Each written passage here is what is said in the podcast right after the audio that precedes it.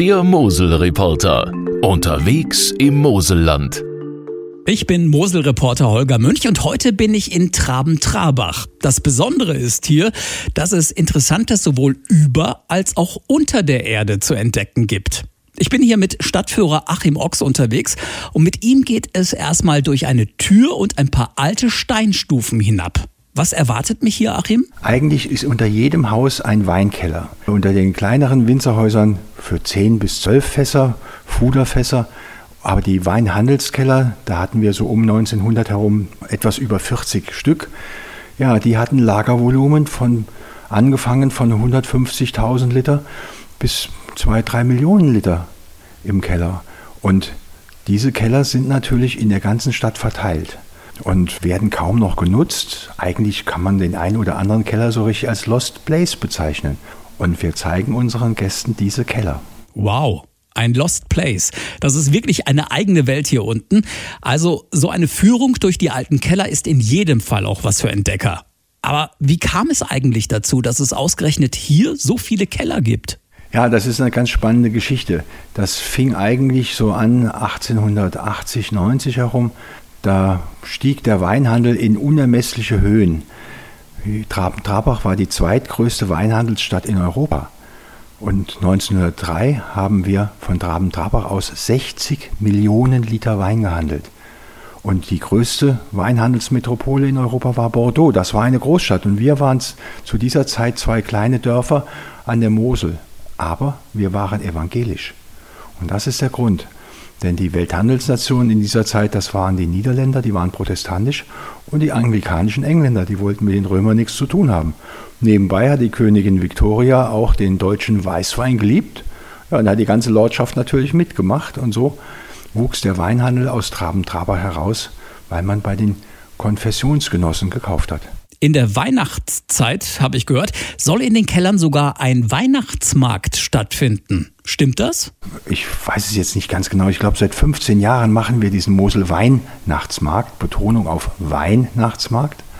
Und wir haben in diesem Jahr schon sechs große Keller, in denen dann die Marktstände sind, hochwertige Marktstände. Und das Schöne ist, man ist wetterunabhängig. Ob draußen regnet oder schneit, wollen wir hoffen, dass es mal wieder schneit. Man kann dann in die Keller gehen und im Trocknen sich das ganze Angebot anschauen, was in den sechs verschiedenen Kellern angeboten wird. Ja, ich könnte mir vorstellen, dass die Atmosphäre hier unten wahrscheinlich nicht mit einem herkömmlichen Weihnachtsmarkt zu vergleichen ist. Also die Atmosphäre ist durchaus als einzigartig zu bezeichnen. Es sind ja mehrere hundert Quadratmeter große Keller, Säulenkeller oft, und um die Säulen herum sind dann die verschiedenen Stände man könnte fast sagen, trapiert.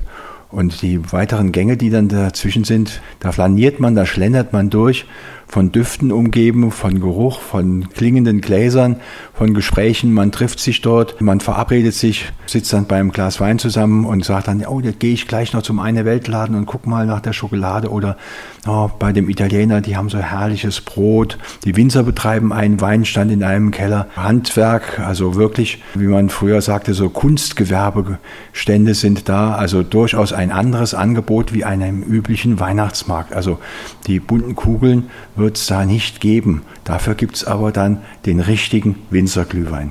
Ich merke schon, das Thema Wein zieht sich hier ja wirklich durch die ganze Stadt. Jetzt sind wir wieder über der Erde und da sehe ich ganz viele Gebäude in Jugendstilarchitektur. Hat das etwa auch mit dem Wein zu tun?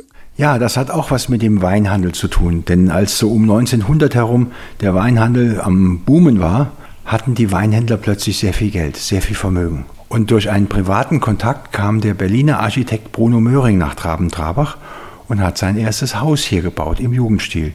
Ja, und da hat sich nichts geändert in der Welt. Wenn einer sowas hat, wollen es die anderen auch haben. Und so sind in Traben-Trabach am Moselufer einige ganz besondere Jugendstilbauten entstanden. Da gibt es bestimmt schon wieder die nächsten super Fotomotive zu entdecken, oder? Absolut. Also ich habe letztens am Moselufer gesessen, habe mein Buch gelesen und habe gemerkt, dass die Gäste, die vorbeigegangen sind, immer hinter mir die Breuker Villa fotografiert haben. Ein Jugendstilbau, der könnte fast eine Pagode sein. Und dann wenige Schritte weiter, das Hotel Bellevue hat ein kleines Ecktürmchen, Und wenn man genau hinschaut, sieht man, dass das eine Sektflasche ist. Also die Bauten haben alle irgendwie ein Thema und wenn man genau hinschaut und sich darauf einlässt, dann erkennt man es auch. Oder man macht eine Führung mit und kriegt das dann alles ganz genau erklärt. Achim, jetzt erklär uns aber noch, woher der Doppelname Traben-Trabach kommt. Was hat der für einen Ursprung eigentlich? Traben-Trabach wurden zusammengelegt, die beiden Stadtteile 1904. Vorher waren es einzelne Gemeinden, aber Traben ist der ältere Teil auf der Innenseite des Moselbogens und Trabach, ganz früher Travendrebach, war der Bach, der zu Traben gehört hat. Und deswegen sind die Namen so ähnlich. Traben und der Bach, der zu Trabach gehört, Trarbach. Jetzt sind wir statt beim Wein beim Wasser. Da kommt einem natürlich gleich die Mosel in den Sinn, die hier direkt zwischen den beiden Stadtteilen durchfließt. Und da ist mir das Verkehrsschild an der Brücke aufgefallen, das zur Moseltherme zeigt. Was kann ich dort erleben? Ja, unsere Moseltherme hat als Besonderheit eine Versorgung mit eigenem Thermalwasser. Wir haben also in dem Kautenbachtal hinter Trabach in den Hunsrück hinein eine Thermalquelle, eine Glaubersalzquelle und die versorgt die Moseltherme. Und das Schöne an der Moseltherme ist, es ist nicht nur ein Wellnessbad, sondern es hat auch noch ein 25 Meter Sportbecken, sodass alle auf ihre Kosten kommen. Man kann seine Bahnen ziehen und ist dabei relativ ungestört und kann genauso gut in dem großen Rundbecken mit Sprudelbad, mit Wasserstrahl und allem drum und dran sich erholen oder in die Sauna gehen. Entspannen kann ich mich aber auch wunderbar einfach mit einem Glas Moselwein. Was schätzt du denn eigentlich so persönlich am Wein hier aus Traben-Trabach? Ja, ob er so besonders ist, weiß ich nicht. Aber ich weiß, dass ich ihn unheimlich gerne trinke. Das meiste, was hier angebaut hat, ist natürlich der Riesling, der hier hingehört und auf dem Schieferboden besonders gut gedeiht. Und den kann man natürlich überall in der Gastronomie oder bei den Winzern selbst probieren und natürlich dann auch trinken. Na dann, zum Wohl. Wir leben hier Riesling. Ich sage den Gästen immer, nehmt es nicht so ernst, es geht um Riesling. Vom Riesling haben aber nicht nur die Winzer und Weinhändler in Traben-Trabach gelebt, sondern auch die Stadtschröter. Ein Beruf, den es zwar heute nicht mehr gibt, die Stadtschröter gibt es aber trotzdem heute noch. Und einer von ihnen ist Lars Grube, mit dem ich mich jetzt treffe. Lars, wer waren denn eigentlich die Stadtschröter? Ja, wenn man so möchte, die Stadtschröter waren die Weinlogistiker der Frühzeit. Bevor es die Pumpen gab, musste der Wein im Fass transportiert werden. Und diese Arbeit haben die Schröter erledigt. Wie sah die Arbeit eines Stadtschröters aus? Ich habe gelesen, dass die Arbeit ganz schön gefährlich war. Wieso? Auf jeden Fall. Ein Fuderfass, das ist die gängige Größe an der Mosel, bedeutet 1000 Liter. Also 1000 Liter Gewicht vom Wein plus 200 Kilo, sagen wir einfach mal, das Gewicht des massiven Holzfasses. Definitiv schwer. Diese Fässer wurden bei großen Kellereien runter zur Mosel gerollt. Es gab sogenannte Schrotgänge, in kleinen Kellern mussten sie die Treppe hinaufgezogen werden auf der Schrotleiter. Und hier kommt die Gefahr ins Spiel. Der Zunftmeister bürgte mit seinem Leben dafür, dass der Schrotvorgang, also das Rausziehen des Fasses über die schmale Kellertreppe gut ging. Sie müssen wissen, damals hat ein Weinfass einen unheimlichen Wert gehabt. Es war nicht so wie heute. Ein Weinfass war ein Vermögen wert. Und der Zunftmeister ging diesem Fass hinterher.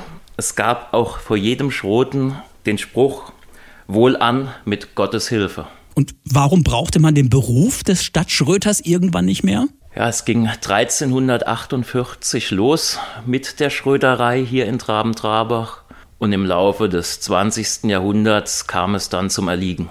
Durch die Innovation, die Erfindung der Pumpe. Nun musste nicht mehr der Wein mit dem Fass aus dem Keller geholt werden, sondern konnte einfach aus dem Keller auf ein Pferdefuhrwerk gepumpt werden. Die Zunft der Stadt Schröter gibt es aber noch immer.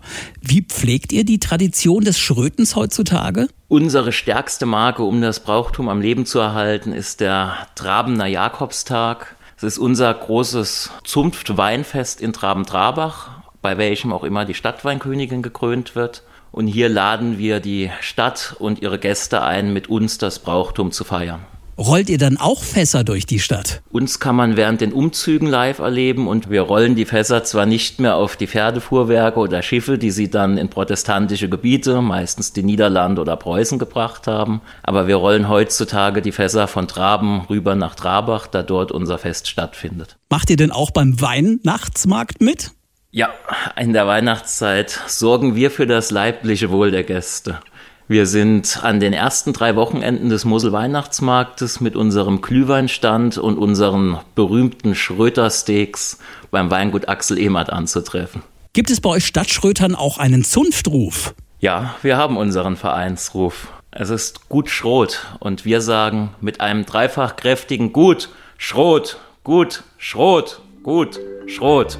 Vielen Dank, Lars. Dann verabschiede ich mich jetzt mal mit einem kräftigen Gut Schrot aus Traben-Trabach. Und ich sehe euch alle dann ganz bestimmt am Glühweinstand der Schröter. Bis dahin, euer Moselreporter Holger Münch.